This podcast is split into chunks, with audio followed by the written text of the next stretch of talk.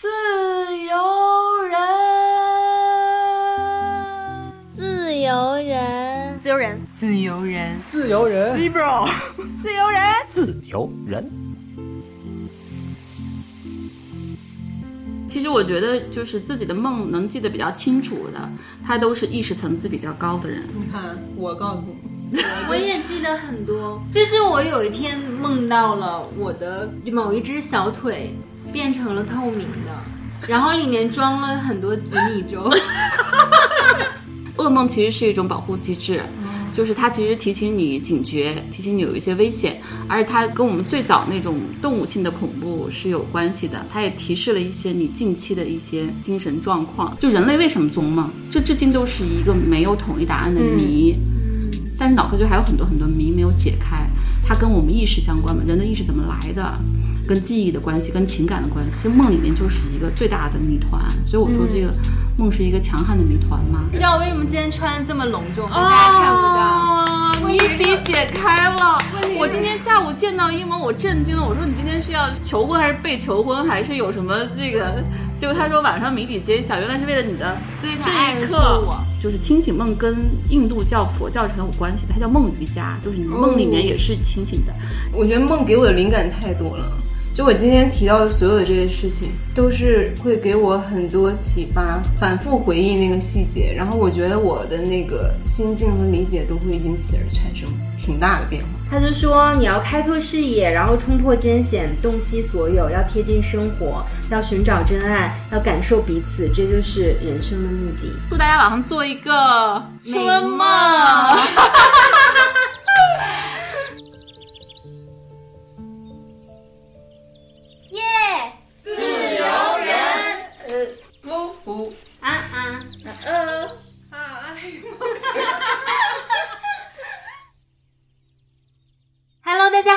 欢迎收听《自由人》，我是正在喝酒的一萌，我是夏明明，我是最近做了很多奇怪的梦的佳琪。哇，嗯，期待一下。那么首先呢，我们要感谢一下 iTalki 对于本期节目的赞助播出。在全球语言学习社区 iTalki，轻松学习地道外语，一百五十加种语言一对一在线母语教学，和宝藏外教一起开启高质量课堂。上一课付一课，六月抢新手专属福利，完成一课即赠送一课。可以到 Show Notes 戳链接进入 iTalki 网站，或者下载 iTalki APP，开启你的语言学习之旅。那么我们也都知道啊，其实学习外语它是需要一个。过程的，比如说英语啊，因为大家都知道我英语还不错，是吧？那其实一开始在学习英语口头表达的时候呢，我都会在脑子里先想一下它的中文是什么，然后再翻译成英文。那这个就是需要一个过程。那你在说出来的时候，相对也会就稍微慢一点。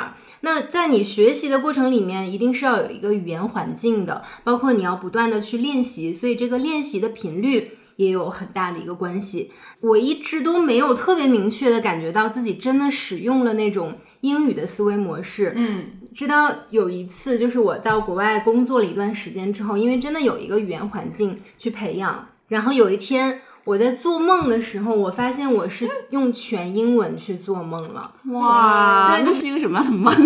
就是嗯，不太可说的一个梦。春梦，懂。懂，Anyway，就是你在用英语去做梦的时候，我突然意识到了，哦，我养成了一个英语的这个思维模式。哎，这个我当时有一个英语老师也说过，他说什么时候你的英语就真正过关了？就是首先是你做梦的时候会用英语说话，其次就是你喝醉酒了会用英语说话。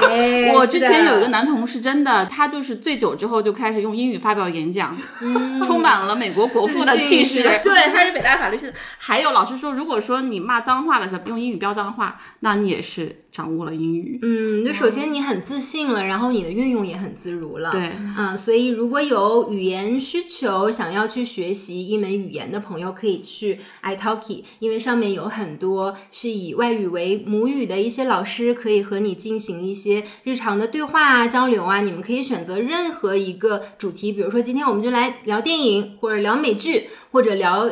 Anyway，所有你对感兴趣的话题都可以啊。所以一会儿我们会用英语聊梦。可以啊，没问题啊。所以我的 所以我的英语还不行，我这梦里面好像没有英语聊过。所以要上 iTalki。而且它不只是英语，好像小语种也有，是的，对，它有很多种，西一百班牙语五十加种啊、阿斯巴尼亚什么，对，都可以去。嗯，那我们说了半天，其实就引到了我们今天的主题了，就是梦，对我就是特别谢谢我的两位美女主播，然后愿意陪我聊这个话题啊，因为确实是我特别想比较系统的，然后那个非常深入的聊一下梦这事儿。嗯，然后我就请他们两个来陪聊，他们的任务就是分享他们那些稀奇古怪、不可说、不可解的 梦的。然后我会跟大家分享一下我这些年看到的一些特别好的关于梦的书，因为我是一个只要有一个疑问，我就会去看书的人，所以、呃，关于梦我真的看了很多本书，然后今天也会拿出来呃一本我特别喜欢跟大家分享。那在正式开始之前呢，我就先想给大家念几段话，这是一个友情提示。如果你听了这几段话，对于梦还没有任何的兴趣跟感觉，这个夜晚不属于你。但是你听完之后很有感觉，那就可以留下来。我们今晚有很多很精彩的内容。先念第一句话。会做梦的大脑不只是负责处理信息的一个电化学系统而已，就算它是一部机器，它也是一部诗的机器，诗歌的诗。梦是一种不由自主的诗。第二句话，我们每天夜晚进入一个神话的疆域，一个原始的迷宫，那居住着我们祖先的鬼魂和众神祇。我们从那儿撷取人类古老的智慧。我们在梦里应可以找到全人类生命中一切具有重要意义的事物。有梦而不解释，就如同收到一封信而不展读。哇哦 Yes 那还挺遗憾的。然后到了我们今天这个主题的来源了。这句话这么说的：梦的运作利用的是想象模式、象征化、浓缩和仿古，把生活事物煮熟成为心灵物质。梦的运作把物料从生活中取出，把它变成灵魂，同时每晚用新的原料喂饱灵魂。总之，梦是一种资源，弃之不用只会造成你自己的损失。梦带我们走入人类经验的深层，可以促进身心健康发展，也能使我们更敏锐地自觉活着的意义。嗯，一下给升华了。对，所以我们今天并不是分享一些春梦而已。这么快就到春梦了。对，因为那个梦分很多类型，其中这个关于性有关的梦是特别大的一个类型，是人类原始的欲望。待会儿再说。我之所以又把我之前看的这些书翻出来，是因为我最近做了一些。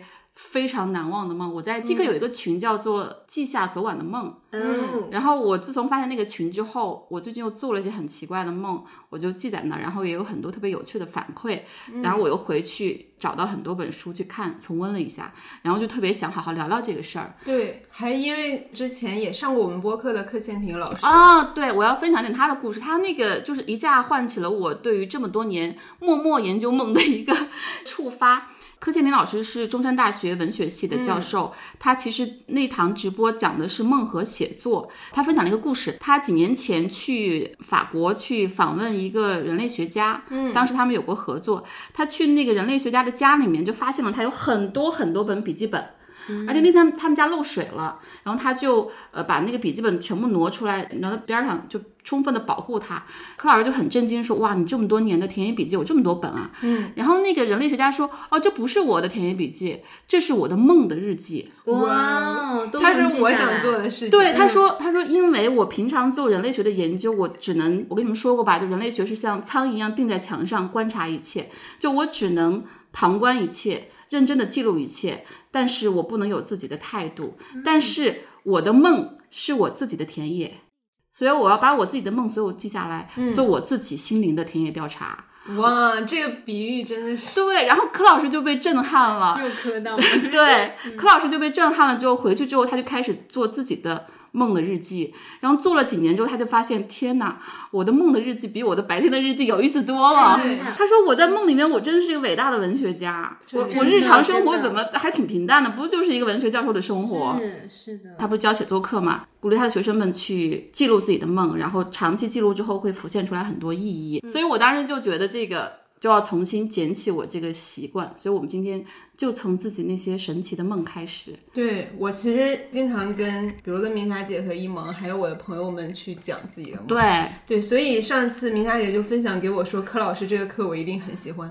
我就觉得明霞姐现在太懂我了。不 不是，你知道为什么？就就小七经常进门来说，哎，我昨晚做个特别有意思的梦，而且真的特别稀奇，然后特别愿意分享。其实我觉得，就是自己的梦能记得比较清楚的，他都是意识层次比较高的人。你看，我告诉你，我 也记得很多。来，你来今天第一个梦的分享，就是有没有一个梦，一个是可以近期的，嗯，再一个就是可以是你迄今为止的一个非常非常难忘、深刻、震撼的梦。那我这我觉得无人能敌，真的。你第一张就要王炸吗？开始，嗯。就是近期我其实没有太做梦哎，或者是我做梦了我都不太记得，对，一般是忘记了。可能是我最近就是睡眠质量比较好一点，这是一个误区，我要提醒。可是如果我今天做了一个很长的梦，我就会很累，我醒的时候就好累啊。其实不是，这个确实是，如果看那本咱们睡眠的一本书，就是它还是跟你醒来的那个时间有关系。嗯，如果你在那个做梦的快速眼动期醒来，你就会觉得很累；但如果是一个周期的中间醒来，你就不会觉得累。所以它跟你梦多梦少、记得清楚记得不清楚，其实跟你睡眠质量没有关系。嗯，你每天晚上那个还是跟周期有关系，就是你的快速眼动期会做很多梦，然后你的慢速眼动期就是一个大脑基本上放空的很深的睡眠。嗯，那我先分享一个不是王炸的，但是也 有一点点恐怖的一个梦，就是因为我很喜欢看恐怖片。然后喜欢看灵异片，我每每看完这样的片子，晚上有时候就会梦到一些情节。我有一天就是梦到我一个人啊，就是在大半夜，不知道为什么走进了一座荒废的学校，嗯，就是它荒废很久了，然后旁边也都是那种杂草丛生，然后我就走进去，里面一片漆黑，然后我就慢慢走走走，就这样转，然后就走到了二楼。它二楼有一个小房间，特别像那种收发室。我走进去，里面有一张单人床，就是就是那种很像很像宿舍住的那种单人床，然后但它也很像病床。然后上面铺着白色的床单，然后在地上还有一双男士的皮鞋。海龟汤开始，汤底出来。然后你问你俩啥啥好。然后我就看着那床吧，然后我就觉得它很奇怪，因为它有一点往下陷，就它有一点一点点陷下去的感觉，但是上面并没有人。然后这个时候我就特别害怕，然后我就赶紧转身拔腿就跑，我一直。往那个楼梯往下跑跑跑，但我怎么样都跑不到一楼，我就跑不到尽头，你要鬼打墙了。然后我就一直跑，一直跑，然后我就很紧张。然后这个时候。我就突然看到远方有一个，就是那种咱们小时候上那种劳作课，就是劳动课，不是会老师教你织一些娃娃吗？缝一些娃娃，哎呦，就有一个缝的娃娃，然后但是它很粗糙，就很像稻草人那种，就是嘴这儿那种是缝起来的那种，然后那种大头娃娃，然后那个娃娃就是在远方，然后就像定格画面，就一步一步逼向我，然后就 直接就就在我脸上这种感觉，然后我就吓醒了。我做这梦，我在梦里就去世了。哎，不过就是噩梦确实是人类自古以来最常见的类型，而且我我看这本书里面说，噩梦其实是一种保护机制，就是它其实提醒你警觉，提醒你有一些危险，而且它跟我们最早那种动物性的恐怖是有关系的，它也提示了一些你近期的一些精神状况。嗯，而且说小朋友噩梦会特别多，因为他刚开始跟这个世界相处，我就突然意识到，就我们家人，我特别郁闷，就没有人跟我分享他们的梦。我每天晚上跟麦子说，麦子说我不要做梦，我说呃 have a sweet dream，他说我不要 dream，我不要 sweet dream，就我要 no dream，就是，然后田一是从来记不清楚他的梦，他没有跟我分享过一个梦。我觉得他们俩特别像一个 team，我就是那个你自己一个人是一个 team。今天直播完后，麦子就说妈妈你得复盘，是的。但是他们会很认真的听我的梦，重新翻这个书，我意识到为什么麦子说我我要 no dream，我不要任何的那个 sweet dream。小朋友的噩梦很多，他就经常说他有很恐怖的梦，比如说有时候梦到别人在踢爸爸，还有是梦到学校里面在放恐怖片什么的。所以小朋友他还在适应这个社会，他还没有获得充分的安全感，之后他的噩梦是比较多的。所以这个也是加入一个小知识点。但噩梦的类型特别多，而且跟这个书里面说，一个是保护机制，再一个就是跟一些。人格有关系，比如说强迫症、完美主义者，他会梦到迟到啊，然后嗯受阻碍啊，然后反复出现。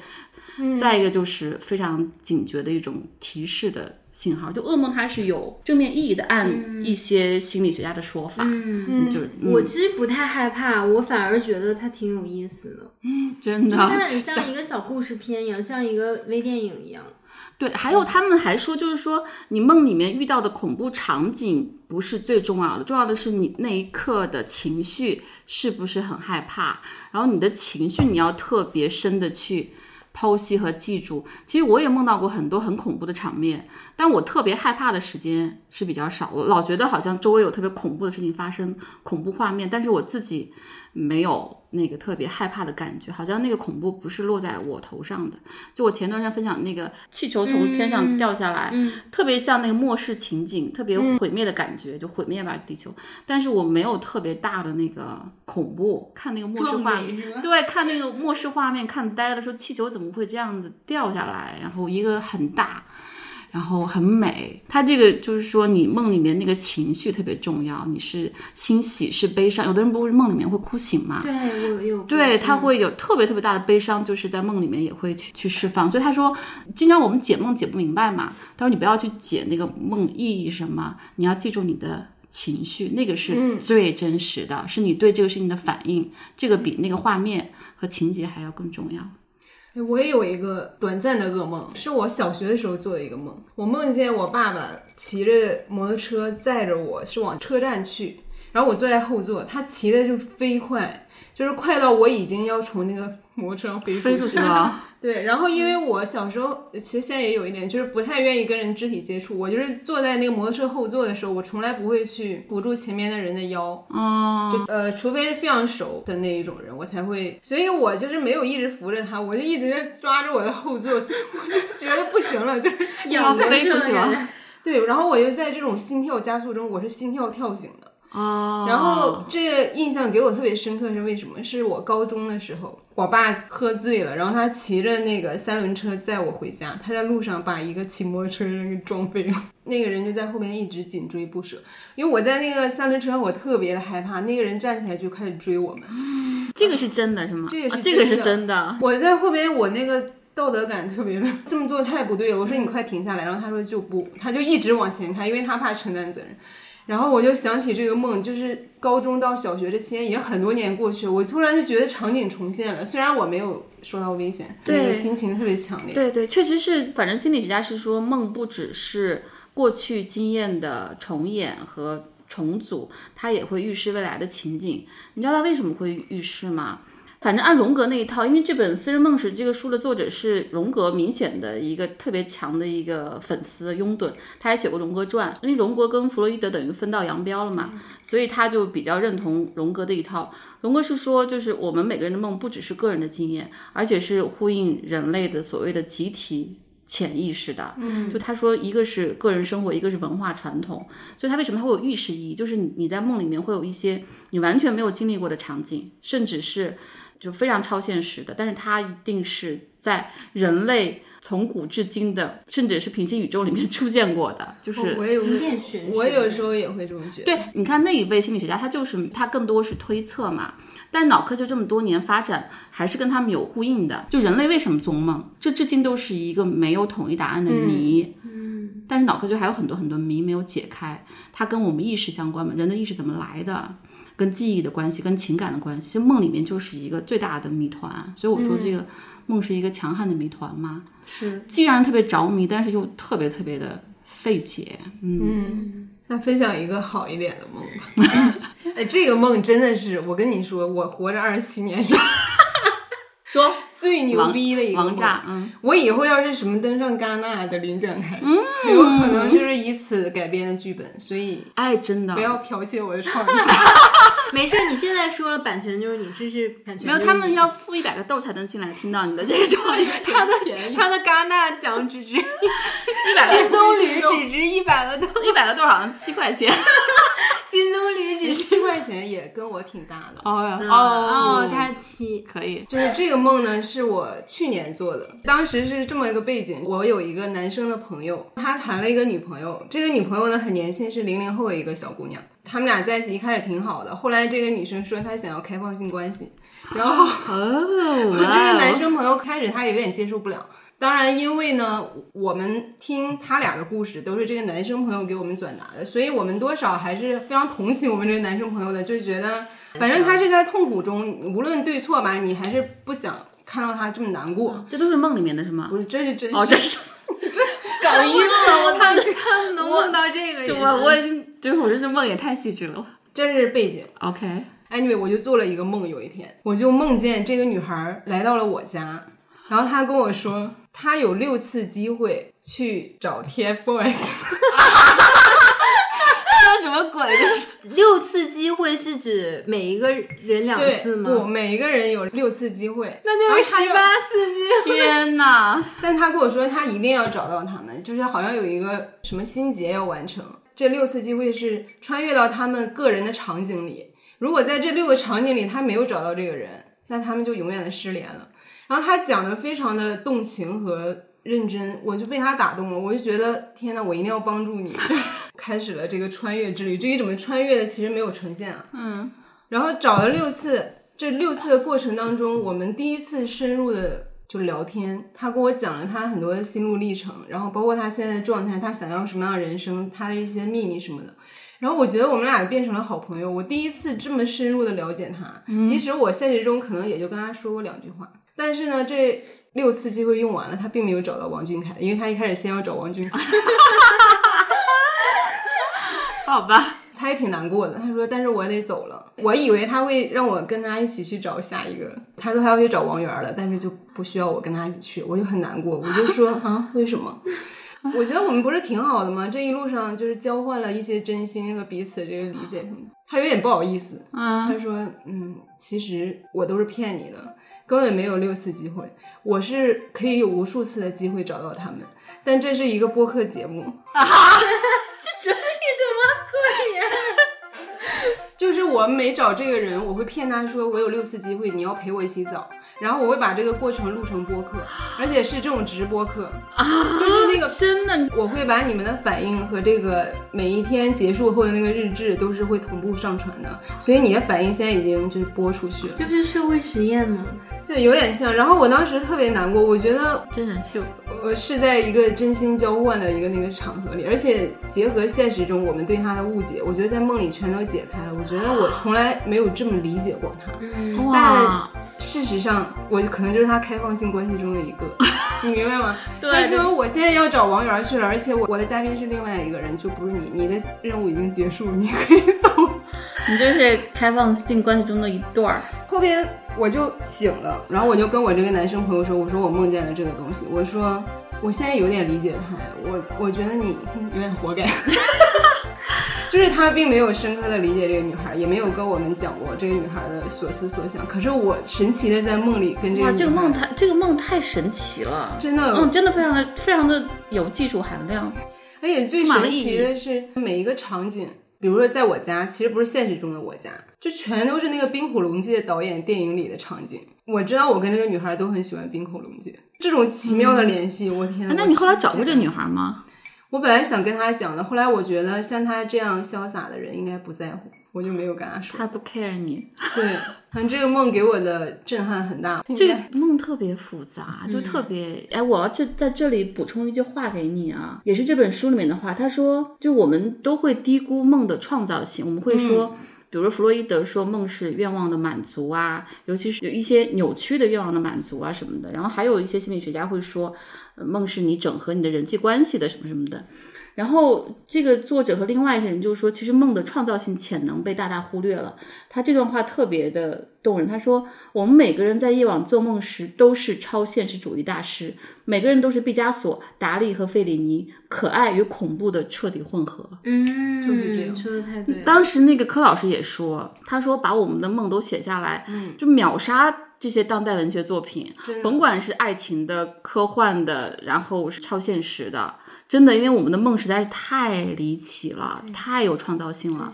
你这个梦就是还真的挺电影的。那可不，嗯，秒杀大卫芬奇，然后我要分享的，我确实也是我目前为止人生的一个生命之梦，真的啊就是后来就是好奇，那个梦特别的单薄，它不像你这么曲折、充满意义，但是它像我的人生的一个咒语一样。就是我大概是我不是三十岁时候怀孕的嘛，怀孕的当时我就减轻了很多外出的工作，就基本上在家，然后大量的阅读、散步什么的。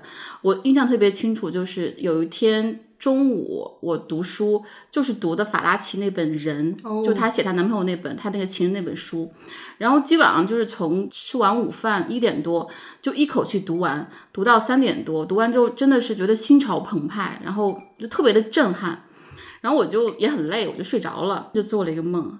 然后整个梦的过程就大概是梦见我在工作，然后我还跟同事们呃讲什么事情，然后还有一些什么就是挫折和挑战。但是那个梦最后有一个特别凄凉的尾巴，就为什么说我那个梦的那个感受记得特别清楚？那个梦的最后，我突然有种感觉，就是说天哪，怎么一下子人生的终点将至？我已经老了，但是我还一事无成。我就这样醒来了，然后我整个看着那个窗外，当时已经快要黄昏了，然后我拿着那本书，书已经把我的脸给压着都是褶子，太失落了。然后我当时肚子很大，我就一下天呐，我说要怎么样度过这一生？他哭了，这个太。我跟你说。然后我后来还在那个法拉奇的书评里面写了这句话，就是这太难忘了这个场景，这个梦也是一个回响。然后后来就是好多年之后，我不是在腾讯遇到一个特别差的老板嘛，我说过那老板，他讽刺我的一句话，我后来很多年之后，我又回想到这个梦，他讽刺我说那个米夏，我觉得你老是想做一些特别伟大的事情，但是我们这儿没什么伟大事情给你做。当时我觉得特别的这句话很很意外，然后也很戳痛我，但后来想。这是不是跟我的梦有关呀？就是我老怕我人生将至，但是还一事无成，那很像一个咒语跟一个一个神谕。对对对对，尤其是我觉得这两年就这个感受更深了。就是比如说，我会想到我奶奶，然后我几个姑姑，他们都特别特别的出色，就是他们的这个智商跟情商。都特别特别的高，然后管理整个家庭，就比起我，他们都是可以同时兼顾这个家庭跟事业，就家里管的特别好。而且我几个姑姑其实工作也很好，就他们如果在今天这个时代，那成就是特别特别了不起的，就比我好多了。我家务是个白痴，然后我一次只能专注做一件事情，所以后来老老在想，我是不是身上也承担着他们一些没有实现的？对，就是，所以我觉得这个梦是我的人生的一个咒语也好，或者说一个也是一种召唤。对。对，所以为什么好像很多人都说我这个老是能量很足啊，什么干一行爱一行啊？我在想是不是这个梦对我的刺激实在太大了？嗯，就这个味道很难忘，就是真的人生的终点将至，我还一事无成。然后醒来就看自己大肚子还很很笨重嘛，窗外的太阳快要落下去了。问题是你肚子里还有另外一个生命，生命一个新生命。对，嗯，哎，我要做这个梦，我他一个月我都起不来床。你看，我是十十一年前做的梦，老能想起来，就我能把这句话说出来，但是当时那个感觉是很难充分描述的。是我有的时候下午如果打个盹儿睡觉，醒来的时候正好是夕阳西下的时候，就会很想死，有种虚无感是吧？对，你 就会觉得好像人生一切都无意义，就结束了那种。嗯，就像那个 bagel 一样，就是 《瞬息全宇宙》里面那个 bagel 一样，那个黑洞一样。你刚才提到说梦是创作的源泉之一嘛？我还想分享一个我朋友做过的梦。我这个梦真的也是绝了，也是去年他自费拍了一个短片，因为他非常喜欢电影，可是他学的也不是这个。然后他在纽约也要考虑这个绿卡的问题什么的，反正也挺头大的吧。然后他自费拍了这个影片，这个故事讲的是两个服务型机器人女孩。她们脖子上有一个环，这个环就是相当于她们的生命能量来源，就像一个电池，然后也是靠这个接收主人的指令。所以这个环如果没了的话，他们身上没电了就就死了，就躯壳就结束了。这故事的开始就是这两个女孩约好，她们想去看大海，就是不要在这个家里服务了。哦，两个机器人是吗？对，两个女。呃，它故事背景设定呢，就是这个海边是有一道无形的屏障，就只有碳基生命才能真的摸进来。啊，天哪！对，电子围栏。所以这两个女孩要想穿越过去，就必须把这个环摘了，放弃那个呃机器人的那个体征。嗯。但摘了之后，她就要考虑我就死了，就死了。对，因为她毕竟不是真的人。所以他们俩就有一个仪式，就是约好，然后一路躲躲藏藏走到了海边，然后他们倒数三二一，就是一起把这个环摘掉，就冲向了海里。人生第一次感受到了海的温度和感觉，然后就报废掉了，嗯，就结束了这个故事。然后他就想拿这个短片去申请 NYU，就是纽约大学电影学院。嗯，Tish。嗯，对他当时很焦虑，因为迟迟没有给他回信，这是现实啊这部分。嗯。所以就搞不清楚真假了，他就啊很焦虑，焦虑。有一天他就做了一个梦，他就梦见 NYU 给他发了拒信，因为当时是春节期间，就是我们国内发生的那个呃，对，那个回信就是说，呃，如果那个女性能像你电影里的两个女孩一样摘下这个枷锁，该有多好。天哪！然后他就在梦里就大哭，然后他醒了之后，他就跟我说，他说我从来没有想过这个故事跟这个铁链的女性有任何的关系，但是这个回信一下子让我意识到，就是我觉得他感受到女性共同承担的那种苦难。虽然他的故事里两个女孩是因为机器人的身份，但他们真的都是有一个枷锁，就是这个拓宽了他对创作的理解和那个深度。而且你发现没有，其实就是人的意识是特别特别辽阔的，因为梦还是进入潜意识和无意识嘛，它更多是本我，就有一些我们在白天正常理智在社会规范之下没有建立的连接，它其实在我们的潜意识里面是有连接的，就像他自己没有意识到，对吧？嗯。但在梦里面把这些连接、这些因果关系都呈现出来了，这就是我们那个为什么说我们的潜意识是一个巨大的宝藏，也是一个谜团呢？就是它真的是好大好大的这个。嗯，而且很多事情它之间是有联系的，只是你在清醒的时候看不太到，因为那个东西有点太隐秘了，太甚至有点感性。反而你在做梦的时候，你会发现这两件看起来不同的事情其实是能联系到一起。嗯，很棒。我们那个刚才各自都分享了一轮自己的非常有趣或非常难忘的一些梦。一个是您可以回想一下你自己有哪些梦是特别震撼的、深刻的、很难忘的，愿意分享的话也跟我们分享。但其实就是人类为什么会做梦，就梦梦特别重要这件事情，包括它的功用，其实是有很多分歧的。因为梦跟潜意识、本我、超我什么有关系，所以心理学家是对这个领域是最早去去探索的。我们都知道弗洛伊德，对吧？他的核心就是说，他有一系列关于梦的这个分析，包括梦的解析，很著名。但那本书很难读。为什么我会推荐《私人梦是》这本书？就是这本书集合了所有的人对于梦的研究，它不只是弗洛伊德和荣格。你看，弗洛伊德核心就是说梦是愿望的满足，尤其是被压抑的愿望的满足。然后荣格后来作为弗洛伊德的学生，跟他分道扬镳了。荣格核心是说集体潜意识和个人潜意识是我们梦最核心的东西。梦有补偿功能，比如说一些残疾人会梦到他会奔跑等等，他都是有补偿功能。他觉得梦是有利于心灵健康的，就它是我们的一个，就我们自己身体和意识机制的一个修复作用。他觉得是是特别有价值的。然后阿德勒，就大家都知道那个是被讨厌的勇气是他的呀，就他对他的解释是说，梦必然是以探索未来为目的，教我们明白自己的人生态度及生活的方式与目标。他我们可能会忘了自己做的很多梦，但是梦对我们心里的影响一直在。就像你那个，对对，可能情景不记得。我我补充一句，嗯，被讨厌的勇气写的是他，但是是一个日本的作家对，跟他对话的，嗯，对，跟他的对话题。嗯，弗洛姆特别重要的是写爱的艺术那个。对，我前天晚上刚听了他的课，然后那个老师是说弗洛姆的这个精神资源，一个是马克思，一个好像就是弗洛伊德吧，哦特别有意思。然后他是说梦的首要功能在于探讨并解决做梦者生活中的人际关系困境。嗯，这是他的一个解释。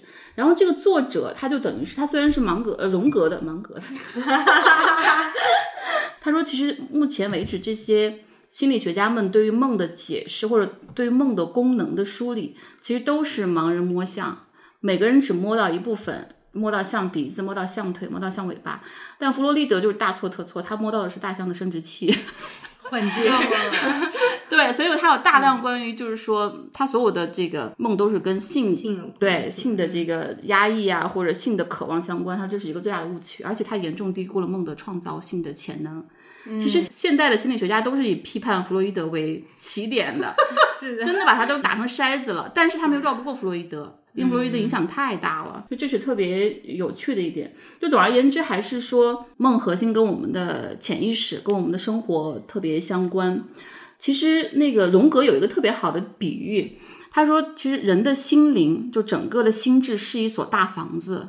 嗯，其实我们白天的日常生活，大部分时候就等于在小阁楼上，阁楼之下的房间，还有地下室，还有房子外面，都是不去到达的，很少去到达的。他说梦就有这个功能，梦会领着我们走出小阁楼，嗯，去阁楼底下的房间，去地下室，甚至去这个房间外面看一看，会看到完全不同的这个心灵的风景。这个风景也是你的风景，也是全体人类的风景。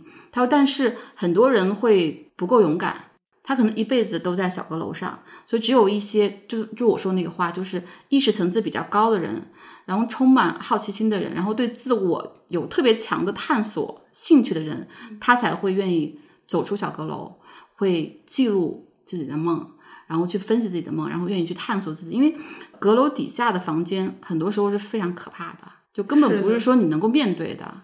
你不知道会看到什么，对你不能看到很多的风景。因为我之前有朋友说他刚去印度参加一个什么内观十天的闭关，他说他发现自己大脑内在特别的黑暗和暴力，嗯，不敢直视。他说他回来之后再也不做冥想和内观我。其实冥想的时候，有时候会想到我非常讨厌的人。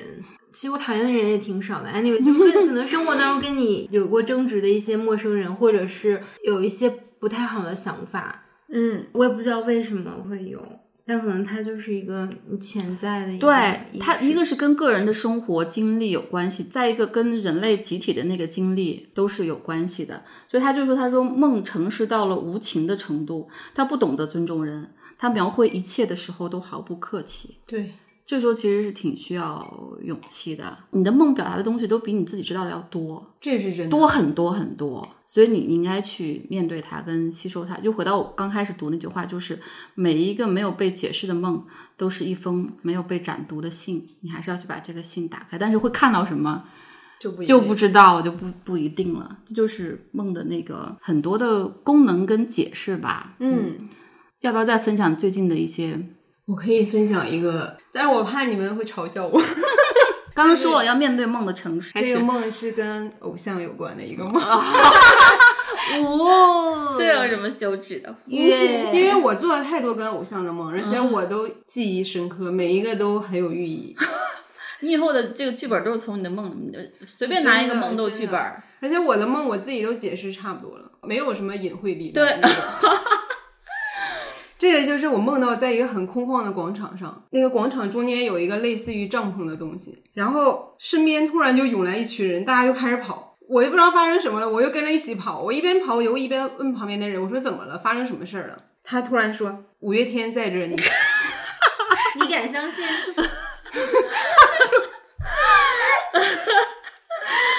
好吧，他说五月天在这儿，你信吗？他很认真，你知道吗？而且他问这个问题的时候，周围所有人全都静止了，就没有再跑了。我就想说，怎么可能在这儿，对吧？因为我们当时那个环境也不是是有那种什么演唱会的兆头什么的。我说我信，然后突然这群人又开始跑，然后他就跟我说，你知道吗？如果你刚才说不信的话，他们就不会现在在这里。然后我看到他们五个人从帐篷里出来了。哇，你那你很弗洛伊德，就是梦就是愿望的满足。你做的都是弗洛伊德式的梦。这是一个因为相信所以看见的故事。好的，幸亏你说了 yes。你完了，嗯，那怎么了？还有，他出来之后呢？开演唱会了吗？这不重要啊，重要的就是我信啊。对，就不所以是你想怎样就怎样，就是满足他说你要不信的话，他们今天就不在这儿。嗯，哎，你说你那个特别恐怖的梦吧？其实还好哎，啊，那还不恐怖啊？但是具体的细节我已经忘了，我只记得那个梦，我醒来的时候，我到现在想起来，就我只要一讲起来，我就会浑身发麻的那个感觉。对我也是会起鸡皮疙瘩的，而且是这种吃饭时候不要讲那个，哎，我觉得挺有意思的，我也没觉得。但你一想那个场景，就是会有点密集恐惧症，有点受不了。对对，有点恶 心。就是我有一天梦到了我的某一只小腿变成了透明的，然后里面装了很多紫米粥。这个梦太难解了，这个梦绝对不是弗洛伊德式的，我真的解不出来对，这是幻肢，而且我并不爱吃紫米粥，我很讨厌吃紫米粥。这可能是提醒你要注意这只腿，可能得了什么过敏性可能我是缺紫米粥 是吗？但它还不是满的，就是大概四分之三满这样子。还晃，然后我走路的时候，它就会沙沙沙沙在里面晃一下。真的，这个真的太吓人了，我觉得还是我现在想想，我就觉得鸡皮疙瘩浑身都是。这个梦还是挺王炸的，虽然说被真的不能拍虽然电影，没有人没有人能比得过我。他这个能拍电影，他虽然撑不起一整个电影，但他会成为电影中那五秒钟的高光第四季就是我对，或。者这个瞬息全宇宙里面可以有一个杀死对之，谜。如果大家都在沙荒漠里面，然后大家现在都要死了，我就可以把我的腿割开，然后把粥喝了。说到这儿，就是再补充一下，就是在我们的快速眼动睡眠阶段中，大脑和思维似乎处于极度奇妙创作的过程。嗯，我们的梦并不只是重温过去的经验而已，很多经验都是全新的，是编造新的出来。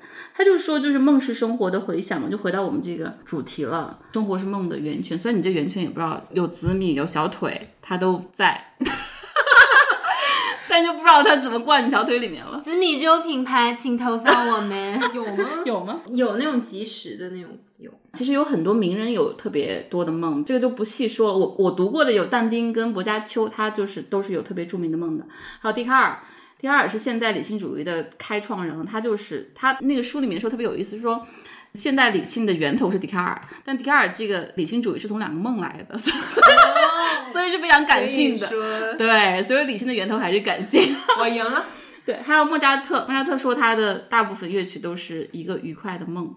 都是从梦里来的。对，嗯马基雅维利也是我特别喜欢，他的梦跟我的梦挺像，就是他临死的时候做了一个梦，就梦见他跟古代的那些类似于苏格拉底呀、柏拉图这些谈笑风生。嗯然后那个传记作者就是说，这是他自己的一个内在的就，ego。对愿望，就是我应该是跟这些人在一起的，谈笑风生。但他一生，他其实是一个当时那个意大利就佛罗里达那个城市里面的身份是比较低的。他当这个政府的官员，他特别想当一个好的外交官嘛，但他因为这个身份就不能做一个国家公务员，这他一生的痛。但他自己临死的时候还想着，老子应该是柏拉图，老子应该是一个海士多德。他跟你那个是挺像。是 吧好吧，跟他嗨翻一下，就这种梦。然后他就说，就是梦的生物功能是处理日间萦绕于脑际的事情，然后用创造性的方式在夜间予以响应。所以为什么我们说梦是夜间的仪式？它是一个非常非常隆重的、复杂的一个对我们白天生活还有思考的东西的一个回应，还是延伸。对，是，反正梦确实是比我们想象的要要了不起的多，要丰富的多。好的，那我们刚刚其实已经说了，聊了自己特别离奇的一些梦，然后也说了梦的功能到底是什么，包括梦现在仍然是一个谜团。最重要的一步就来了，就是关于解梦，因为梦的最大的意义或者最有趣味的部分就是解梦，是吧？是对，其实有很多梦都是没有解的，刚才那个如个紫米紫米粥的腿就没有解，而这个其实这些心理学家们都是比较谦卑的，比如说你的梦都有解，我觉得还就挺弗洛伊德的吧，弗洛伊德也觉得他的所有的梦都是有解释的，但我的那些梦，田毅特别喜欢给我解梦啊，但是我觉得就是一种解释吧，嗯，其实那个心理学家都说解梦和心理治疗都是艺术，你不要以为它是科学，是我其实也不是解梦，我我更多的是记住解释那种感受，然后试图把它跟我当下的情感状态或者是什么具体的事情联系起来。但我也没觉得我彻底解释了它，因为可能你五年后发现，哎 跟我当时的事儿不是对应的，是跟我今天的事啊。对，我记得我大学时候做过一个，反正当时是特别特别震撼、特别清晰的一个梦，然后就是醒了之后好久都念念不忘。然后我跟我们的舍友分享，他们都说：“哎呀，这个特别的离奇等等。”但是一直就是一个未解之谜。但是好像过了几个月还是半年，我就一下子懂那个梦了。具体我都记不清楚了，但是就是他一下子就解释了我当时的状态跟很多思考的问题。就那个梦一下子在半年之后。点醒就特别像一个预示，就他他很早就告诉你这一切了，就挺神奇的。就为什么我们要记住自己的梦？本身我们每天晚上做很多梦嘛，两到四个小时在做梦，能早上被你记住的，然后被你记住之后还特别特别印象深刻、念念不忘，就更少了。它很大程度上也许是你生命的一个启示和秘密。我想分享两个，就是我觉得很玄学的梦。嗯一个梦是，就是我有一天，那时候我上大学的时候，我就梦到我们家里人好像有人去世了，哦，然后我就梦到他被装在一个，就是以前看港片，不是就是人死了，他会给你装一个白色的那种，就是袋子袋子睡袋一样的，然后就会拉一个拉链儿，然后我就梦到他被装在那个袋子里，然后就运走了，但是我不知道是谁。然后第二天正好是我爸妈给我打电话，我们就说了一会儿就挂掉了，然后又过了一会儿，我爸爸又给我打了一个电话，他就说那个你妈妈不让我跟你说，但是我还跟你说一下，就是你爷爷生病了，然后说昨天晚上下了病危通知。嗯，那就是给你的 message。然后我当时一下子就哭了，因为我前天晚上刚做完那个梦嘛。然后后来半年之后，我爷爷其实就去世了。然后另外一个就是是我好朋友他自己亲身经历的一个梦，就是他奶奶也是有一段时间就是年老，然后体衰，就是一直生病。那段时间其实就不太好了。但他在上海，然后他家是安徽的。然后他有一天就做梦，就是已经快到早上了，他就梦到说他奶奶来到他床边，就跟他说说那个谁谁谁啊，你以后你要自己照顾好自己啊，我跟你说奶奶要走了，以后不能再照顾你了，这样。嗯，然后他就醒了，醒了没多长时间，就是可能五六点的时候吧，天也有点亮了，然后他就是辗转反侧，怎么样都睡不着了。又过了一个多小时，他家里就给他来电话说他奶奶走了。嗯。这就是我其实有点相信这种对，真的灵感应对，是的，哎，就是我前段时间不是老分享那个书《木兰结婚》，嗯里面就有一个这样的故事，特别神奇，而且他这个故事全部是就是真实故事嘛，他是根据那个真人真事去撰写出来的故事，里面就有一个单亲妈妈，然后她女儿大概是七八岁就离奇的失踪了，对。她就特别崩溃，然后过了大概一段时间，她做了一个梦，梦到她女儿肚子里面被抛开了，然后她跑来找她，妈妈妈，我是被那个谁给杀了，然后很像《西游记》里那个陈玄奘知道他身世哦，对他醒来之后就特别清晰。他醒来之后就去报警，就去找那个老头儿。那个老头儿已经六七十岁了，他住得很远，而且就是个独居的老人，真的在他的院子里面挖出了那个小女孩的尸骨，他奸杀了那个小女孩儿。然后这个案子就破了，破了之后呢，然后这个妈妈就成为一个大仙儿了，她就，然后很多人很多人来问他，就说你你能不能告诉我们这事儿怎么办？这事儿是怎么回事儿？然后他还真的就后来就灵了对，就后来通灵了，但是也是真真假假吧。他后来还赚了很多钱，之后还盖了一座庙，然后就成为一个当地的一个大仙儿，就特别特别离奇的一个故事。但那个案子确实因为他这个梦来告诉他是那个人杀了我，就这么破的案子，要不然就完全没有结的一个、一个谜案嘛。它也是真事儿，就是这种东西还是真的是挺悬。对对。你们说到关于这些死亡的梦，我也可以分享一个我朋友做过的，但他这个也给我挺大震撼的，是我闺蜜给我讲的，就是大概前几年吧，她有一个久未联系的初中同学。那个同学的家人通知他，就说这个同学不行了。然后他说他已经在毕业后很久没跟这同学联系，但是初中的时候大家都很喜欢这个同学，因为这同学很有才华，然后人也很友善。他就觉得也蛮震惊的，就赶到医院去，好像是也没有见到他的最后一面。然后他就觉得挺愧疚的吧，就说这些年我竟然没有跟他产生过任何联系，甚至也没有在他最后一面跟他说句话什么的。其实他跟我说这些的时候，他还挺平静的，你也没觉得他特别悲痛什么的。但是这件事情好像一直在他心头，他只是没有表现出来。嗯，有一天他就跟我说，他做了一个梦，在这个梦里边儿，他的这个同学就是有无数种死法，比如今天。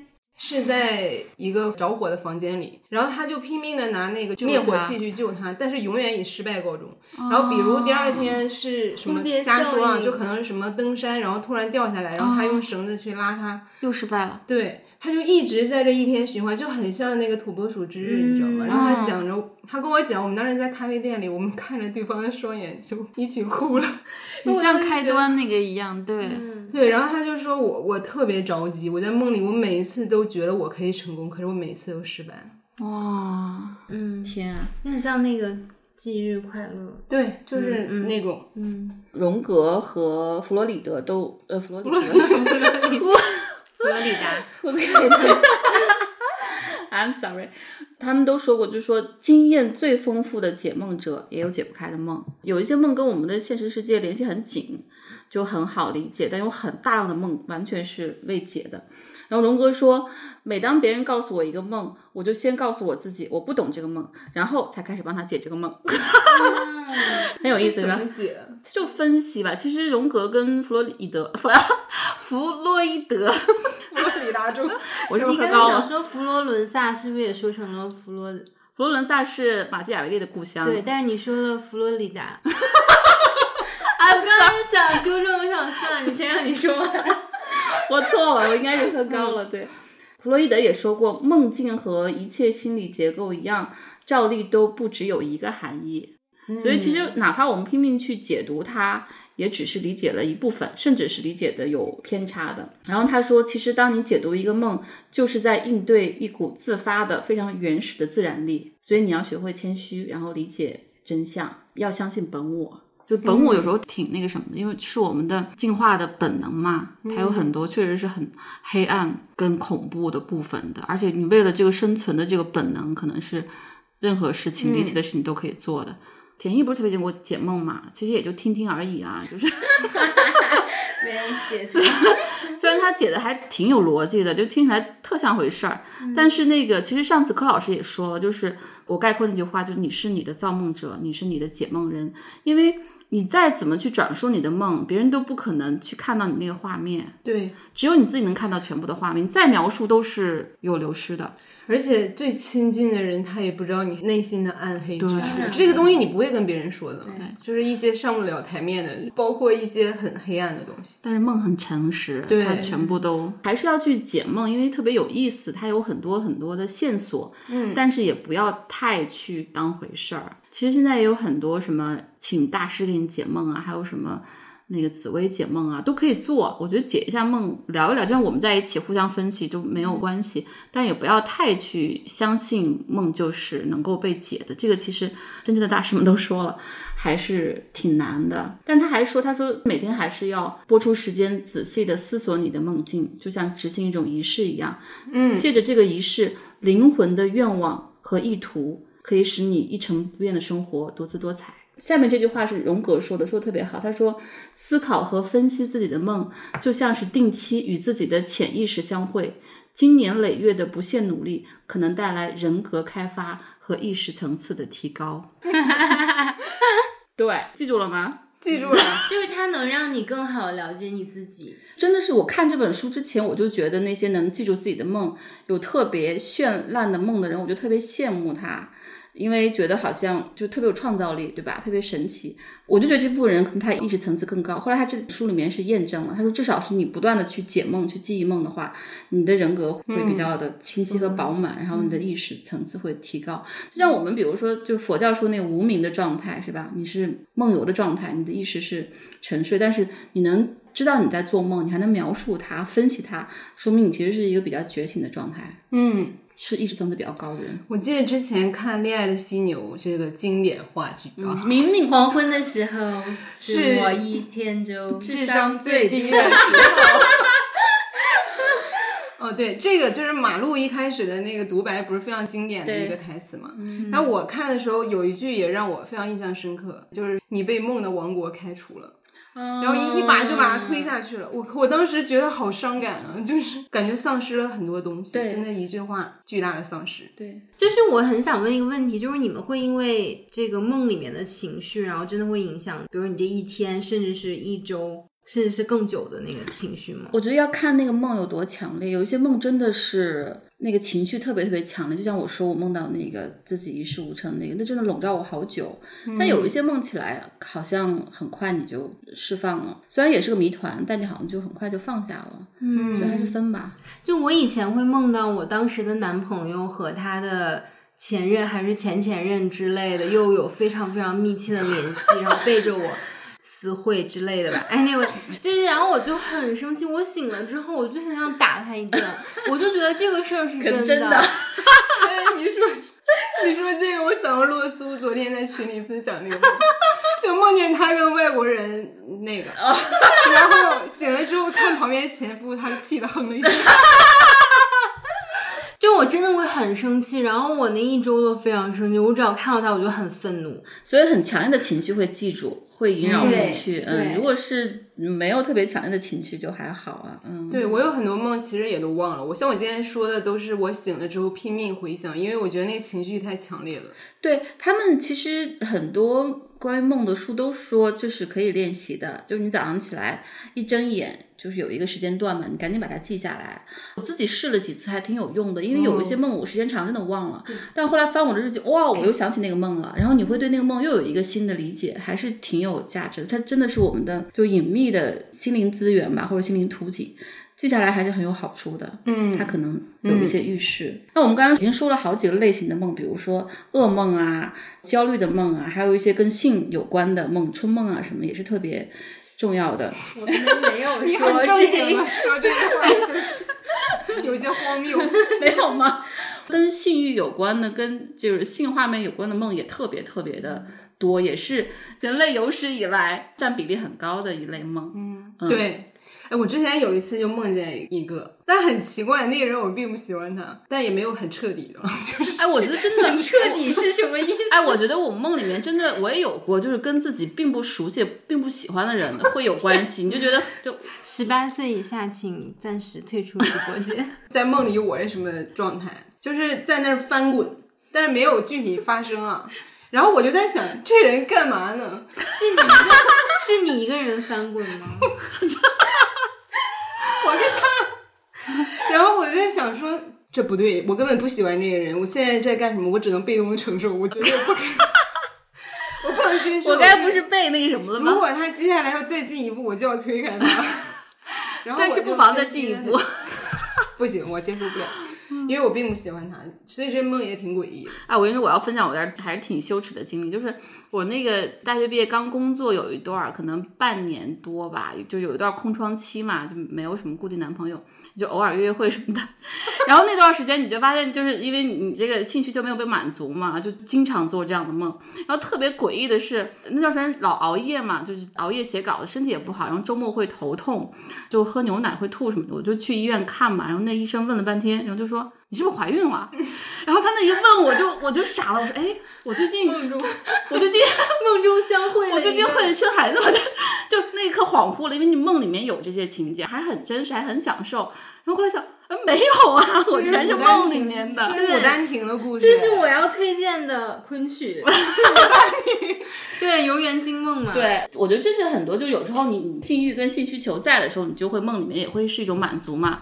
但是荣格他也说是一种补偿，他还挺人本主义的。他说男性也需要女性那一面，然后女性也需要男性那一面，所以他觉得很多跟性欲有关的这个梦，都是男性在呼应自己女性的那部分特质，然后女性在。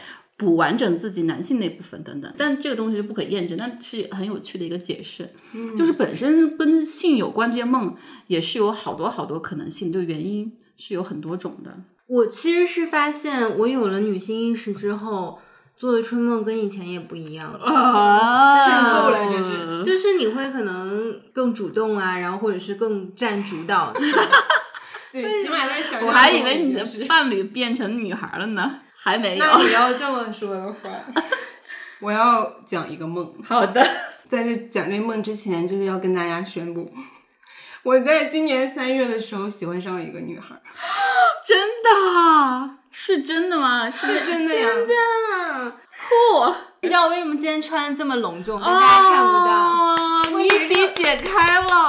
我今天下午见到一萌，我震惊了。我说你今天是要求婚还是被求婚，还是有什么这个？结果他说晚上谜底揭晓，原来是为了你的。所以他这一刻我，不是 问题是我自己就是穿的很随意，然后 很邋遢。然后马老师穿了一身晚礼服来，对对，他整个特别像走红毯的那个。对，天呐！好的，请继续。让我来讲这个梦。那今天应该换更好的一款酒。这个梦是怎么做的？就是先是我跟这个人呃相处了一天之后就很愉快，但也没有别的想法。然后晚上告别的时候，我回家的路上就有一个问题突然出现在了我的脑海里。我在想说，为什么我确定今天的这种愉悦和告别时的些微不舍，不是一定是友情而不是爱情的？嗯，冒出这个问题，我非常的震惊，因为我从来没有对同性产生过这样的问题。但是我想到这个问题呢，我也没有多想，因为我平时就是一个戏多的人，我很喜欢在脑海中延展各种 场景，所以我也没有当真。我回到家里已经挺晚了，得有九点左右吧。然后几个小时后，我不就睡觉了嘛？我睡觉我就做了一个梦，春梦，不是，等一下啊，好严肃，好吧，好隆重。一下，哇，二零二二年最重要的时刻到了。就是梦见我跟他在一个场景里，我坐在他的左手边，他好像是跟他右手边的一个人说话，所以他是有一点侧到右边去的，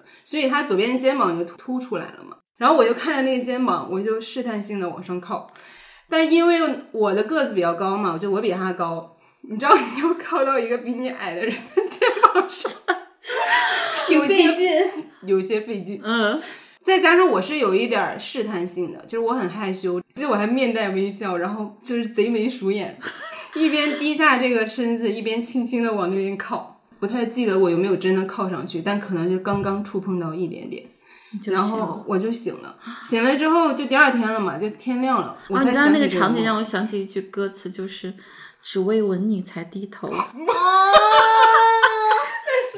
画面出来了！I'm sorry, go on。就早上起来之后，我一想起这个梦，再想起昨天晚上浮现在我脑海里的那个问题，我突然就觉得我完了。就是我其实无法真正的确定，就是靠客观事实去确定是爱情，但是我发现我的这个生理反应情绪，已经不对劲了。所以就是那个提醒的话，就是情绪，你的感受是最真实的。对，不管你那个画面是什么，你做了没有做什么，但是那个情绪是不骗人的，是最真实的。而且这个梦还给我一点不同的心理感受。之前我们在跟八号女孩圈圈聊那一集的时候，我们不是提到东亚女性就是的一些癖好嘛？嗯，比如我觉得我曾经是有过这样的阶段的，就是希望自己的男朋友的身高要在一米八以上什么的，就这种。虽然你不会强行要求你必须得是符合这个身高，但你心里是对这事儿有期待的。然后在这个梦里，我突然觉得我解放了。哦因为这一次我是一个比较高的人，然后我没有产生任何的不适，甚至 就觉得还挺 渴望，很享受。对我突然觉得去掉性别的这个限制，我好像其他的一些通过性别建立的审美的枷锁也都瞬间消失了。哇，我印象这个真的是伟大的一刻。哎，那个就是海马星球，就秦岭文采访过一个女孩，是不是就是那个西北女性？她不是都是生孩子之后才呃离婚和出柜的嘛？他说他后来就是不断的做梦。梦到都是，就是所有的这个亲密关系，还有性场面都是跟女生的，他就发现自己其实是洛苏不也梦到跟范冰冰？范冰冰调教他，啊，有趣。嗯，我想说一下我为什么要分享这件事情。嗯我觉得还是希望能跟我们的听众们分享我人生比较重大的一些节点。就我觉得我们是互相陪伴的吧，就是希望有这样的感觉。对，他在去年底还是今年初刚宣布自己不婚主义，然后突然来这么大一个，不是我自己也真的非常震惊。真的几个月就一个大飞跃，你下一步 是怎样？下一步就是然后第二个原因就是，我觉得这整件事可能从这个梦开始到最后结束，其实我整个的体验是非常美好和梦幻的。虽然是一个所谓的 B E 的结局，但是是但是我觉得整个事情就是我意识到我跟他是非常不同的人，然后他的存在确实给了我一些启发，让我重新开始思考我到底要成为一个怎样的人，是不是应该更释发挥放、自己打开。天真啊、创造力这一面。对，但同时也可能希望更理性的去想想怎么让自己的这些特质更有生命力的去延长下去。明霞姐最近给我们分享了一本书，你们也会看到那本书直播晚上，对对，是关于感性和理性的。哦，那会儿好精彩。然后你记得你说我好像是一个感感人格，里面有句话特别扎心。他说：“感感人只有在遭遇人生重大突变的时刻，才突然开始自省。对才会反思自己。我觉得就是属于这样的时刻，所以我觉得这几个月我很满足。哇，此处应该有然后你知道最有。意思的是什么？上周我就又梦到他了，梦到我们在一个空间里，但是他不在，我知道他在，就是没有看到他本人。然后有一个高脚桌，桌子上有一本书，是一本红色封面的书，上面写着“如何做好一个 PM”。这个安宁好，这个这个然后梦的喜剧旁边有。一个便签说：“我知道你看到这个书名就不想看，但是我希望你看。然 后是他字吗？”对啊，哇，哎，我真的有这本书，我可以拿给你看。如何做好一个 PM？真的，真的就是 HBR 也真的出了这本书，就 How to be a good project manager。对我真的有这本书哦，然后醒了之后我就爆笑，你知道吗？而那本书就是红皮儿的，Oh my god！它它是红，它它是红红蓝，然后你是不是我是不是送给过你？我没见过哪，一切都完整了。所以，如果我们的播客之后就是牛逼了，对我们都得感我们谢他。已经接广告了，好吗？对对对，太吓人了！这一期这简直是。这一期真的太我的负担已经解除了，我现在手都在发抖。他刚才在办公室手一直是凉的，他让我摸他手就特别的冰冷。哦，你不就不给我剧透一点点？我们快点来干一杯吧！我没为了他没酒了，没酒了还有，真真的，我觉得你看，哪怕是这么短的时间，我们都会经历这么多事情啊，是的而且是精神世界的这种很巨大的这种而且飞跃和突破，是这种景观真的很震撼。对，而且你想想，就是在一个公司，一个员工能跟一个老板公开出柜这件事，就是我觉得非常神奇，这可能只有我们公司或者少数的公司才能做到的。但我不是第一次经历了，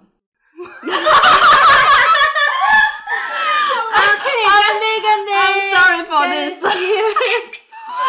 回到梦境这个话题，对，好，我们说了很多类型梦，对吧？什么噩梦啊、春梦啊，然后那个还有一些跟性有关的梦。有一类梦你们知道吗？就所谓的清明梦。嗯，知道就 lucid dream 就是清醒梦，清这本书里面叫做清明梦，但是大部分更主流的说法是清明梦，就是你知道你在做梦，这是属于意识层次最高的那类人。就是有一类梦是我知道我在做梦，但我醒不来，那鬼打墙，那是一种噩梦的一种形式。但是清明梦就是我知道我在一个梦里，我知道我在做梦，嗯，然后但是我就是比较高级的人，他会操控他的梦，比如说这一刻我要飞起来。他就可以飞起来，比如这一刻，我想跟我的一个偶像去 make love，它就可以实现。嗯，就梦里面有很多的可能性，就这类梦是特别奇特的一种梦，所以专门也是研究很多。就关于清醒梦，我都看了好几本书。嗯，但是我觉得这本书就写的挺好的，他也是属于意识层次比较高的一个人。这个话题的源头是因为我最近做了几个清醒梦，哦，这本书我很早看嘛。当时我在这本书里面第一次知道清醒梦之后，就很想做清醒梦。它里面还教了你做法哦，但是我就失败，就没有做。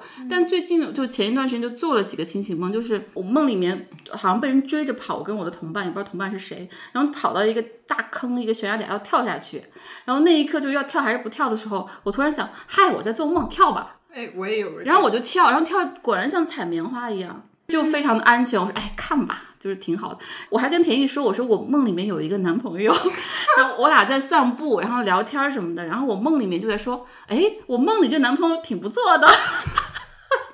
但我不知道那男的是谁，反正不是田毅。你有可能十年后突然在人群中碰到他。真的，我觉得太奇怪，就那个，就梦里面的感觉很好，就很舒服，很舒适，就是我要的那个男人，我太有趣了，特别明确，就我梦里面就在说，这是我梦里面的男朋友，特别逗。嗯，我有一次是梦到，好像是当时这个场景非常的离奇，我就觉得这也太不可能了。然后我就问我旁边的人说：“这是真的吗？”然后他说：“你捏一下自己疼不疼，不就知道了吗？”然后我捏了一下是不疼的，啊然后我就告诉我自己这是梦。盗梦空间。对，哎，就是说到《盗梦空间》那个电影，其实真的说了很多清醒梦的特质，会有一些细节会让你发现你在做梦。比如说，它有一些很经典的，比如说你掐你是不是疼，如果不疼你就在做梦。还有包括你在梦里面，你你捏着鼻子是可以呼吸的。哦，还有就是一些人在梦里面可以把自己大拇指掰过来，它有很多这种测试。一旦你意识到你大概在做梦，你清醒了，你就可以做这个测试，然后立刻你就在一个清醒梦里面，你就可以去操控你的梦。我是就是看了几本这样的书之后，我是看到一篇文章特别神奇，我就后来发现有一种就是清醒梦跟印度教、佛教是很有关系的，它叫梦瑜伽，就是你梦里面也是清醒的。然后有一个做清醒梦的这个。修行的人，他就说他在做这些清醒梦的梦里面，他会去做冥想，然后他那个景色就特别的震惊，就是当他在梦里面睁着眼睛冥想的时候，他发现路上会开花，会突然开花。他说这就是我们的心花在开，哇，就是因为我们平常比如说想一件事情或爱上一个人，我们被一个事情打动，其实我们的。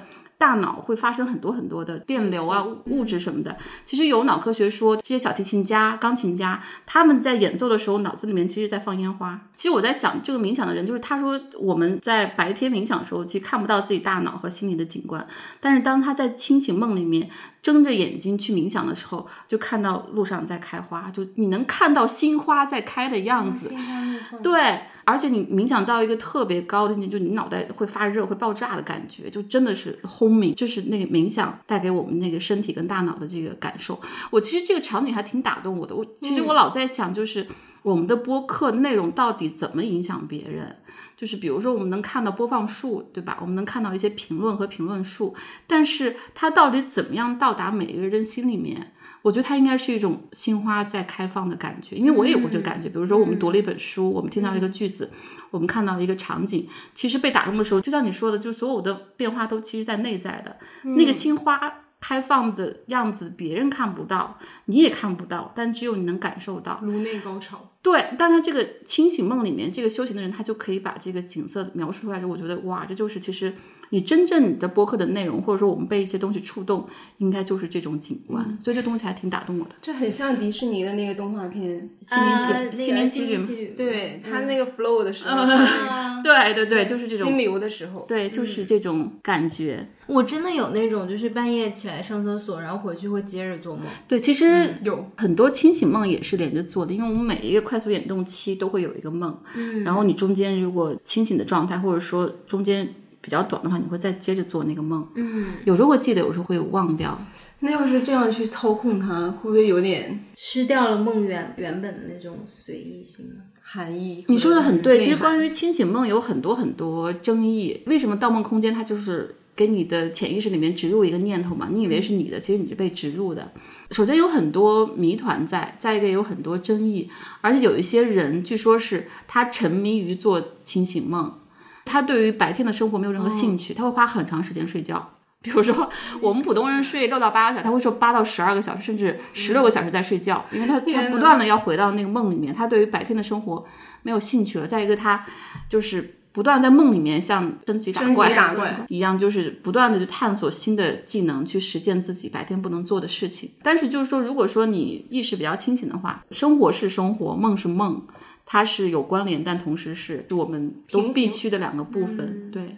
就让我想到《黑镜》里面，我记得有有两集，好像都是讲类似的主题，就是未来科技发展到它有一个脑机接口可以连一个线，然后他每天睡觉的时候，他就会进到一个电子的那个盒子里面，像一个电子棺材一样。他是电影迷，然后他就可以穿越到，比如说三四十年代的什么讲清朝的一个电影里面，去在那个电影里跟大家对话或者什么的，这种感觉。反正那个控梦者、控梦师还是挺神奇的一波人，包括他还可能操控别人的梦，不是有一些什么催眠师啊等等的。反正他就属于一个荒野吧，他会很容易失控。对，嗯，也会有很多的惊喜，有很多人控梦就控的特别特别上瘾，他不断的要去追求新奇的体验，就是他可以飞起来，他可以去任何地方，就比较像元宇宙吧。超脱你的肉体，对，你可以对嗯超越你的这个平淡生活的限制，但是它也会有很大的负面的效应。有的人他就只做清醒梦，他永远知道他在做梦，而他不断的想从梦里出来。比如说，很多人分享过，他就会，比如说。跳到哪儿啊，然后让自己朝后倒啊，还有人说好，我现在就去回家，我走回家，我就回到床上，我这梦就醒了，等等。有很多人在梦里面特别想从梦里面醒过来，而还挺神奇的。这方面的书有很多，但是没有一本是我觉得就是完全说服我的吧，还是有一些那个玄学在。嗯，所以我看了很多文章跟书，我觉得这本书是属于非常综合的。就我待会儿要推荐这本书，就是他自己是一个神经脑科学家嘛，他是、是一个科学家来的，就比较可信。那所以梦游它和这种梦游就不知道他大脑里面是不是知道自己在做梦，但基本上梦游的人，对，但清醒梦的人一身体是不动的，他也是在快速眼动期，但他身体是不动的。梦游就是另外一类的吧，就不太清楚了。嗯嗯，大家如果真的做过这种清醒梦，还是挺值得去看点东西的，因为它挺有趣的。我也是被这几个清醒梦觉得特别有趣，才开始最近的很多关于梦的想法的。我前一阵子突然想到，我前两天做的一个梦，就是我的衣柜和我的床中间有一块空地，我觉得那应该算梦魇吧。就是我会梦到我的衣柜里面有一只巨大的老鼠，我我知道我是在睡觉的，嗯然后它马上就要跳到我的床上了。他就已经蓄势待发了，你知道，他马上要跳，然后我想，那我这时候必须要站起来，我必须要从这床上起来，那我怎么起都起不来就特别难受，特别痛苦。对，就那种鬼压床吧，嗯，真的，你说到鬼压床，我想起我人生最频繁的一段时期，就是我高中的时候。嗯，就是到什么程度？那时候不是每天中午回家睡午觉嘛？可能你这个掐头去尾，去掉你在路上的时间、吃饭的时间，可能就半个小时。我能一中午鬼压床十次，就基本就是在醒睡醒睡之间，嗯，只有只有中午吗？晚上也是，而且经常会梦到自己在数学考场上，就是现在都是。我现在也那就是很焦虑的。对，这里面也说到，就反复出现的梦，就是还是有有特别大的那个焦虑没有处理。那天看到微博上有一个人说，他说其实好多中国人都会经常在特别焦虑的时候，无论你年龄多大，都会梦到你在高考考场，或者是你在学生生涯的某一场很重要的考试上，然后你非常的急。应试教育给我们那种隐秘的伤害。对对对心理阴影。嗯，就你过了这么多年，你就发现你手中能掌握的东西很多了，你还是会回到那个场景，觉得自己只有靠这场考试改变你的一生。对，这就这段时是集体间无意识压给人们的。对我只要这段时间，比如说很焦虑或压力很大，我就会梦到数学考试，然后那卷子发下来，我一道题都不会，就我连选择题都答不出来，真的。就这两天在家，我还做了一个梦，就是中午的时候，那天没睡好，就很累，然后又不太舒服，吃点药就睡着了在沙发上，然后就做了一个梦，就是就梦见咱们几个有你有有大姚，还有一丹，好像一萌不在，就挺奇怪，就我们被关在一个房间里面，就困住了。然后他还有一些场景，包括我接到一些离奇的电话。然后当时那个困境就是无法突破，然后就咱们一个朋友的公司，他在做一件事情，然后他有个困境，然后我就跟他说，我说你那个事儿做的非常的 low，非常的这样好像你、啊非常的恶臭，毫无意义。我说虽然我们也有这样的困境，但是我们不做这样的事情。这画面太清晰了，然后我醒来跟跟田医生他们说太太像你了，真的太像你你了。啊天哪！我觉得真是人还是梦里面都是，所以最后也没出来。最后没有出来，就那个还是有一点点紧张感跟压力的一个梦，即使在密室逃生的情况下，还是要指责，不是指责别人，还是臭骂了别人一通。对 但是你有没有想过，马老师不在，他可能就是救我们的那个人。对，我就还当时想，我说，哎，这马老师去哪儿了？他在哪儿？我当时还还有问你不。应该浪费那个电话，你应该打给我呀！你打给隔壁公 那那个不是那个是我接了一个电话，很奇怪，就是我嗯在别人的办公桌上接到一个电话，那个电话里面说了一些不是很正当的事情，大姚说一萌可能去健身了。你说的对，就真的是，就真的梦还是太奇妙了，是吧？对，我觉得梦给我的灵感太多了。就我今天提到的所有的这些事情，都是会给我很多启发，反复回忆那个细节，然后我觉得我的那个心境和理解都会因此而产生挺大的变化。嗯，哇，确实是我，我们都通过今天这场分享，也是请大家都从以前的那个，要不是忽略，要不就是闲聊，就重新开始把自己的梦当做一个比较重要的一个资源。嗯，做自己的一些书和电影吧。刚才一个是我们提到了那个，我就先说这个好了，就《牡丹亭》嘛，昆曲《牡丹亭》，然后当中有一个选段就很有名，就是那个《游园惊梦》嘛，它就是、呃明朝作家汤显祖，对对对，他的一个作品，然后讲的是这个年轻貌美的一个大家闺秀叫杜丽娘，她是比较能够冲破那种传统礼教的一个女性吧，就有一天。她和她的这个丫鬟到花园里面去游春，然后这个鸟语花香啊，然后触景伤情，然后后来她就在梦里面梦到了一位书生，这位书生叫啥来着？好像叫柳梦梅啊，柳梦梅，对对，就和这个书生在花园里面相会，然后回去的时候，他就经常梦到这个书生，然后还梦到什么花神来给他们做媒。后来他就因为相思之情，他就是病逝了，他就死了。然后死了之后，他反而就找到了这个书生，然后两个人就在一起了，然后最后他又复活的这样一个故事。就是我觉得虽然说它是一个明代的一个作品，但实际上它还是蛮有一些很先进的思想意识的。就是这个女性哈，她追求自由恋爱是吧？起码在那个时代，我觉得。而且是非常有意思，然后也是非常经典的一出戏。嗯，嗯，然后后来好像白先勇他还做了一个青春版的，对，就是大家可以去看一下。然后另外推荐两部我特别喜欢的电影，一个是爱丽丝梦游仙境》。对，因为我太喜欢那个导演了、t i m Burton，他就是一个非常鬼才的一位导演。对我当时就是学电影的一个老师，跟他还是。在一个学校毕业，就是那个 Cal Arts，那他们学校所有的人都蛮奇奇怪怪的，就是有很多点子。然后我觉得，就是爱丽丝她本身这个人物和她这个故事也是。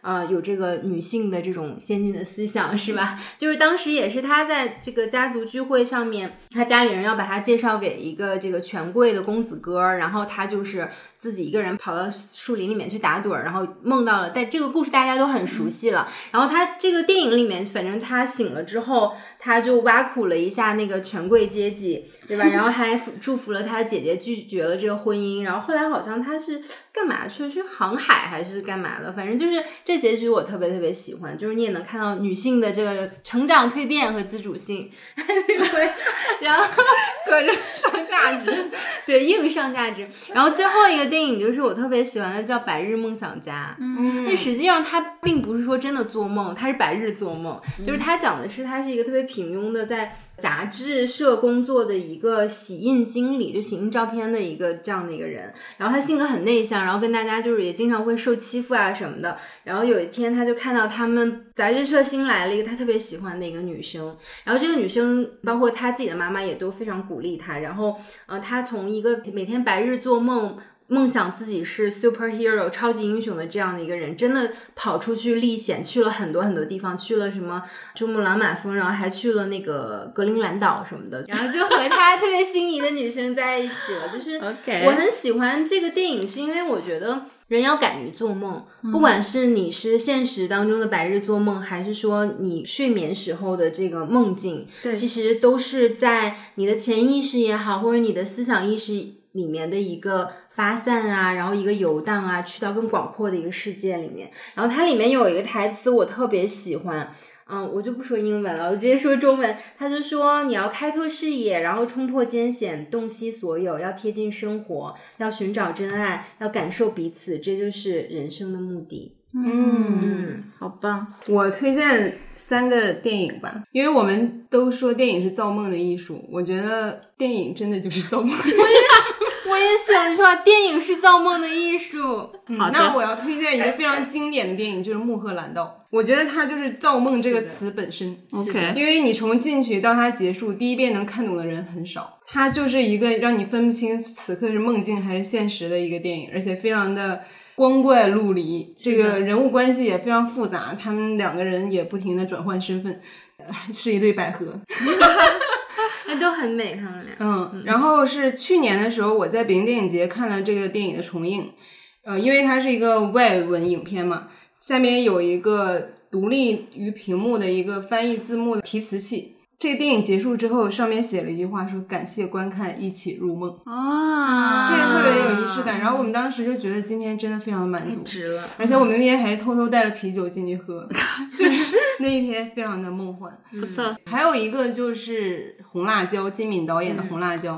米涵姐刚才提到《盗梦空间》，有很多观点也认为《盗梦空间》是借鉴了金敏的《红辣椒》哦，因为这个《红辣椒》年头还是比较早的。它表现的也更透彻，可能更光怪陆离一点。然后它是一个动画片，我觉得就不多说了吧，因为它的剧情也非常的抽象，有一些部分。但最后也是一个非常治愈的结束。我非常喜欢这部电影，还有它的配乐，也讽刺了日本当时的一些政治现象、社会现象。嗯嗯，还有一个就是近几年上映的，我忘了是去年还是前年，叫小伟的一个电影，它原名是木林一名伟明，后来改成了小伟。它里面有一趴，也不能说完全是梦境，但是是一个超现实的部分。嗯，我最喜欢的电影的一个桥段就是这种超现实的部分，就是无论是什么类型的电影，只要在现实主义的时候突然进入一段超现实的部分，而且它不解释，它也没有跟你说它是怎么进入的，不是穿越，也不是什么科学技术，我很容易被这种打动。就比如那小妈妈，还有幸福的拉扎罗，还有江湖儿女里面那赵涛突然看到 UFO，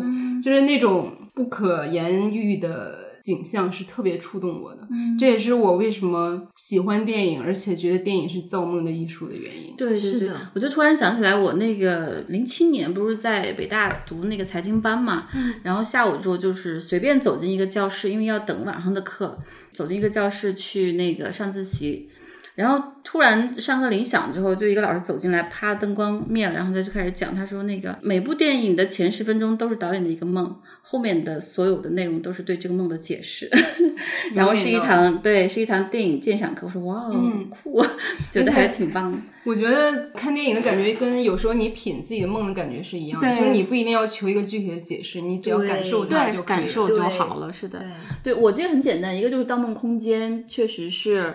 呃，那个导演诺兰就是一个清醒梦的哦，是吗？对他经常做清醒梦，他也是在清醒梦界非常有名的一个人。他应该是深度的，就做清醒梦的人都会去研究这些东西，所以他这个《盗梦空间》还是藏了很多很深的东西，而且有一些所谓的梦瑜伽、佛教灵修的东西。比如说那个主角不是说你在梦里面看到的每一个人都是你自己，嗯其实有一些关于梦的解释也是这么说，就是你梦里面看到的每一个人，其实都是你自己的一个投射，都是你自己，不管他们有怎么样的变形。所以那个电影还是挺值得琢磨的。嗯嗯，然后就是这本书《私人梦史》，我今天的很多内容都是从这本书来的。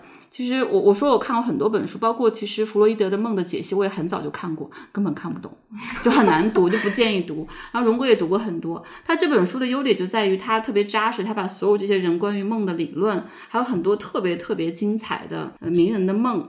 都有介绍，所以你要是彻底的了解这个梦到底怎么回事，梦为什么重要，嗯，还有他目前为止的一些研究成果和解释，这本书就是集大成者，而且特别的好读，特别有趣。他引用了大量的诗啊，嗯然后文学作品，就是我们去年不是推荐了《人为什么要睡觉》那本书，嗯它就很像，就是属于这个作者，他的一生就对于睡觉很着迷，嗯，所以他就最后写了这本书《集大成者》。这个作者也是他对梦特别着迷，他最后就是集大成者写的这本书。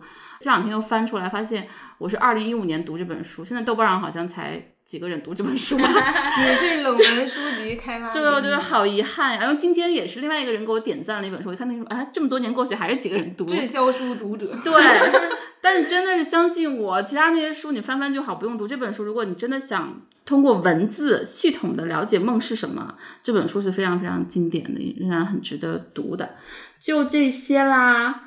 然后我们最后可以给大家稍稍一点点总结吧，就是首先就是梦是你的精神财富、你的心灵资源、你的人生故事，嗯，所以不要忽略它，可以去保持记录梦的习惯，然后讨论它、分析它，但是也不要太去沉迷于做一些离奇的梦，也不要过度解读，感受它。对，因为白天的生活还是很真实和很重要的，就生活和梦不一定是非此即彼的吧，就是结合的。其实我觉得人类能做梦真的是一个礼物，就是你白天主动的操控自己的生活，然后被一些东西裹挟，但是夜晚这些东西都失去了力量，对，你就是你自己，而且你还超越了你自己。是的，然后最后最后，我想用一个化学家的话结尾，他叫克库勒，他是发现苯的分子结构的那个化学家。